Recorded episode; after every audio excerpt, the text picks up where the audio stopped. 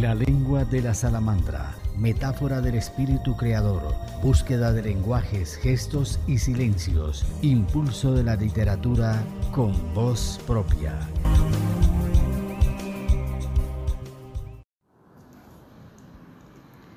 Nuestro invitado es el poeta Rafael Antonio Oquendo Moreno, de Frontino, Antioquia, Colombia.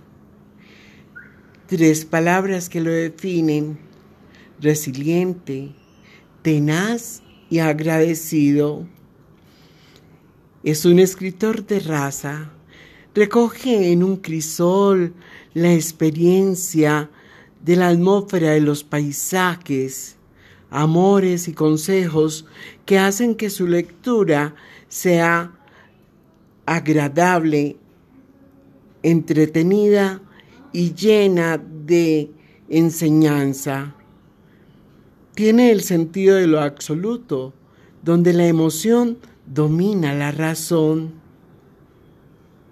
Es un ser sensible que se interesa por los otros atrapa cada palabra de sus textos por la fuerza en las imágenes que transmiten calma y belleza. Tiene corazón, tanto que lo entrega en cada verso que de él leemos. Bienvenido a este encuentro que te fascinará.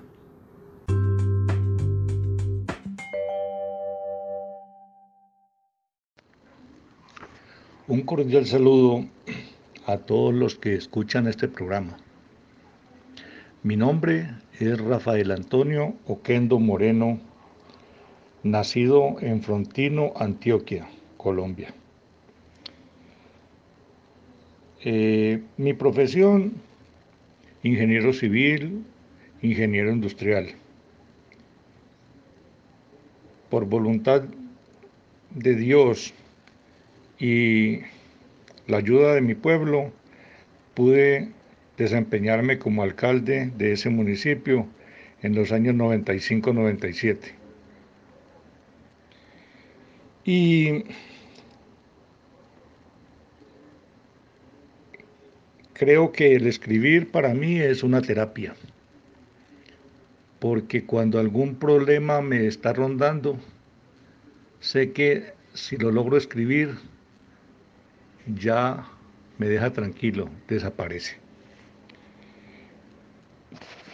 La poesía, como, dice o como lo escribió por ahí algún, eh, el autor de Las sandalias del pescador, la poesía es la esencia y no el discurso que la describe. Aunque yo entiendo que al escribir las cosas las podemos maquillar con traje de fatiga o con traje de gala. Se pueden decir las cosas con un buen mensaje, unas muy bonitas, otras no tanto, y por eso dicen que el estilo es el hombre. De manera que voy a presentar a ustedes algunos de mis poemas y espero que sean de su agrado.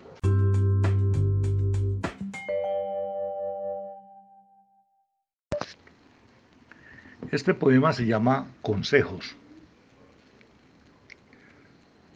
Cuando tú, bella mujer, me pediste unos consejos, solo quería saber lo que pensaban los viejos.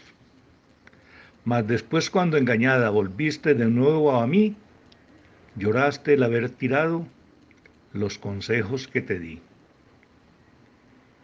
Y si hoy quieres otra vez pedir del pan un mendrugo, recuerda que no soy juez, ni mucho menos verdugo. Ni pienses que son tan malas las cosas que ahora me dices, que en los niños crecen alas y en los ancianos raíces. Si alguna vez la traición resquebraja tu esperanza, Deja volar tu ilusión como el sol en lontananza.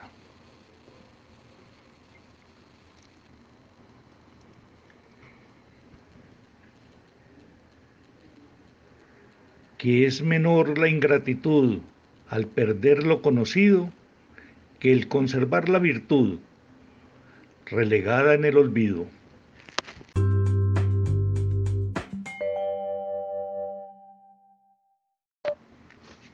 Ironía. Un amigo me contó la historia de una mujer que cuando joven deseó dinero hacer del placer y la manera, la manera buscó de abandonar el país creyendo que en la distancia podría ser más feliz. Su presencia enloqueció a enjambres de admiradores que a su paso le lanzaban las más rozagantes flores. Creyó en las fiestas hallar a la dichosa fortuna y hasta se llegó a sentir más hermosa que ninguna. A su cuerpo conservó con base en las cirugías y muy rápido aprendió a disfrutar las orgías. También logró conocer las más remotas ciudades con amantes que tenían las más diversas edades. Y un buen día decidió a su patria regresar cuando nostalgia sintió de su madre y de su hogar. Y esa mujer que hace un tiempo mil cosas pidió a la vida, tiene casas, fincas, carros y es portadora del SIDA.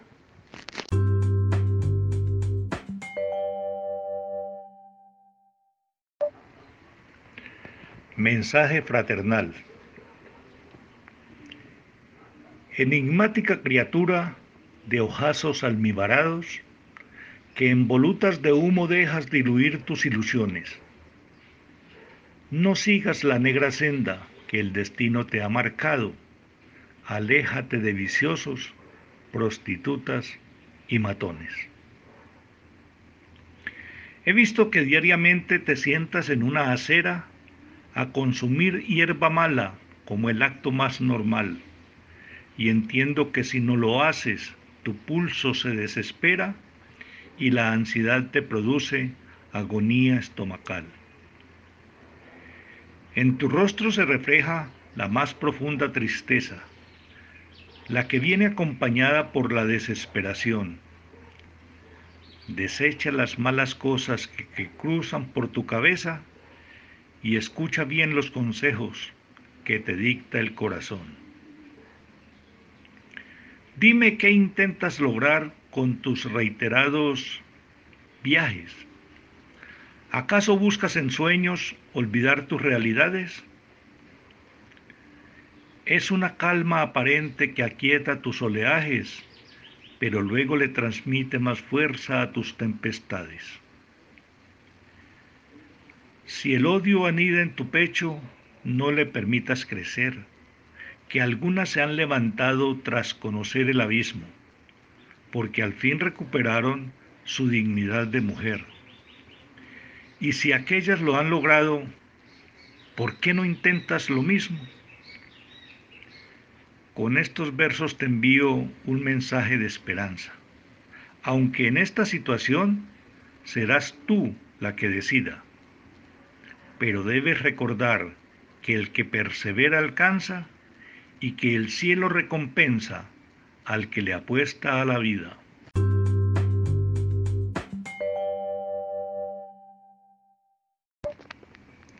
Mercado de miseria.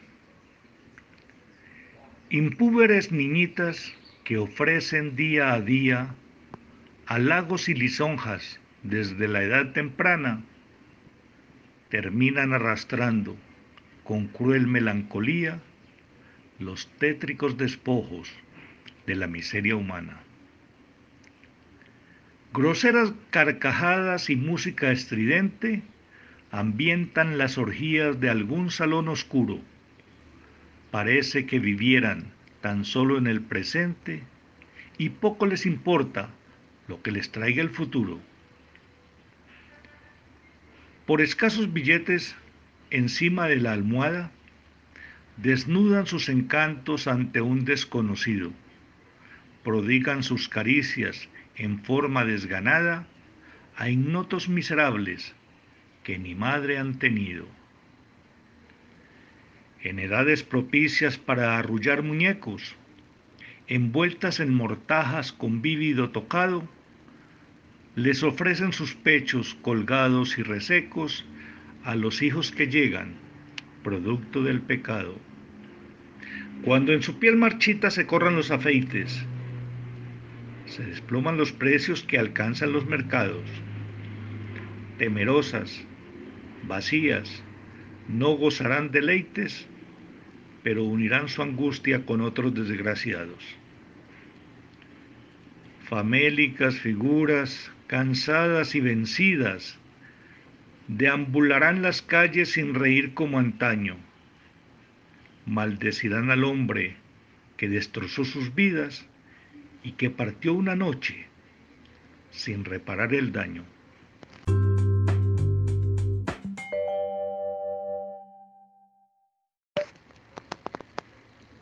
Meditabundo.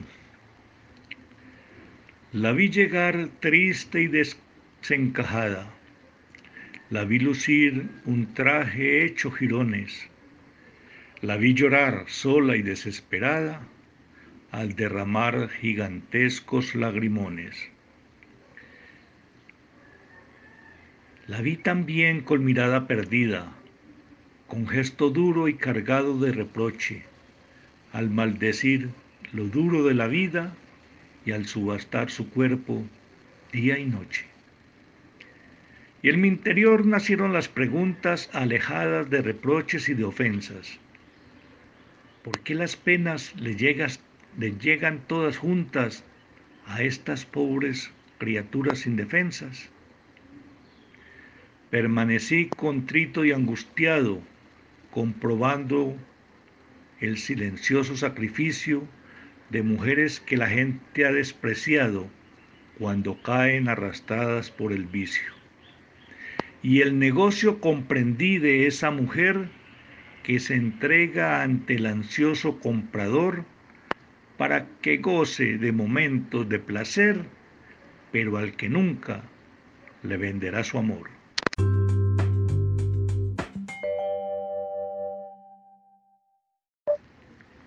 Mujer.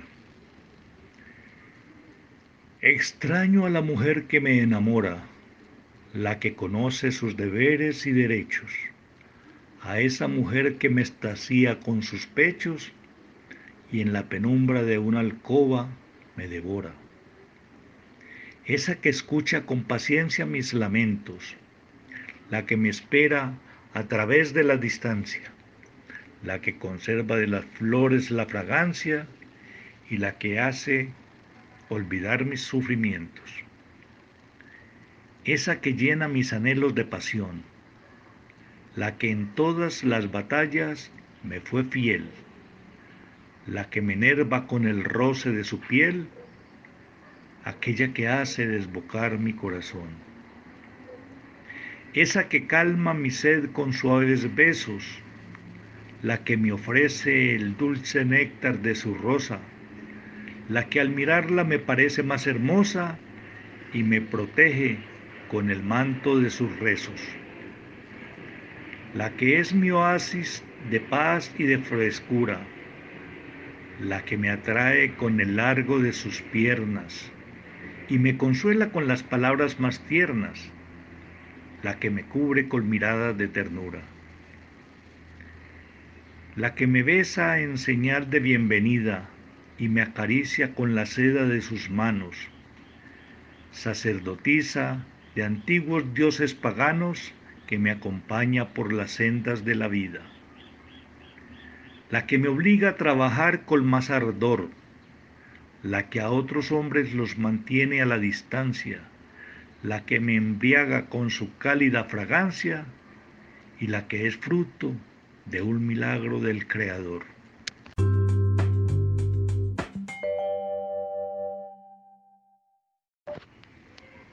Amo.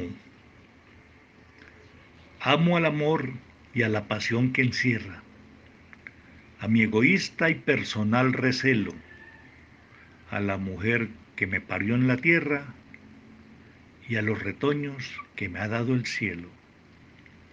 Amo también a la sonrisa franca y a la amistad cuando la veo sincera, a las mulatas con el alma blanca y a las caricias de una lluvia pasajera.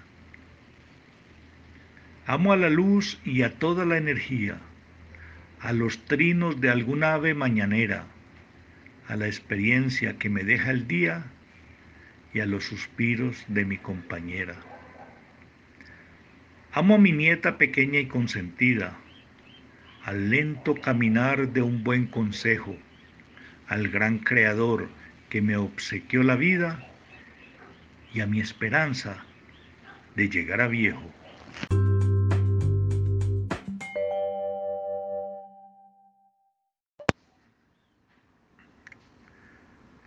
Para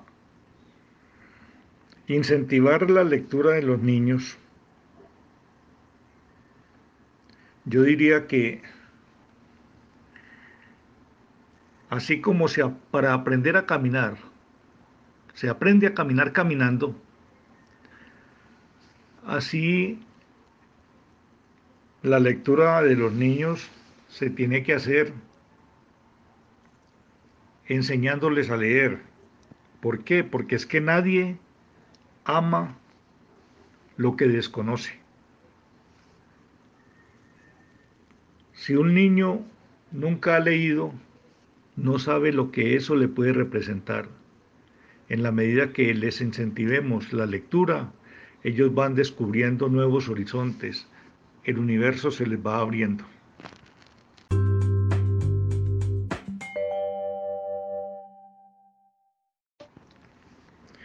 Es verdad que estos son tiempos de incertidumbre y para muchos es una tragedia. Sin embargo, creo que debemos mirar esta situación como una oportunidad de cambio. Hay que enderezar lo que se venía torciendo o lo que no estaba bien encaminado. Hay que levantar la frente y mirar al horizonte con optimismo. Estábamos enseñados a que otros realizaran las cosas por nosotros. Y ahora se nos pide que revaluemos y que el esfuerzo de sacar al país y al mundo adelante es de todos. Es una época difícil, pero de oportunidades.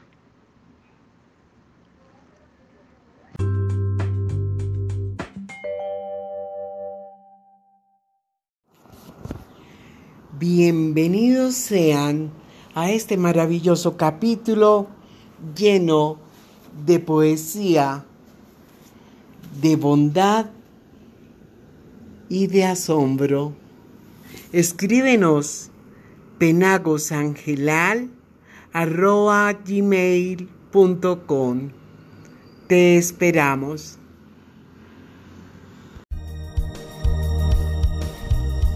La de la salamandra, metáfora del espíritu creador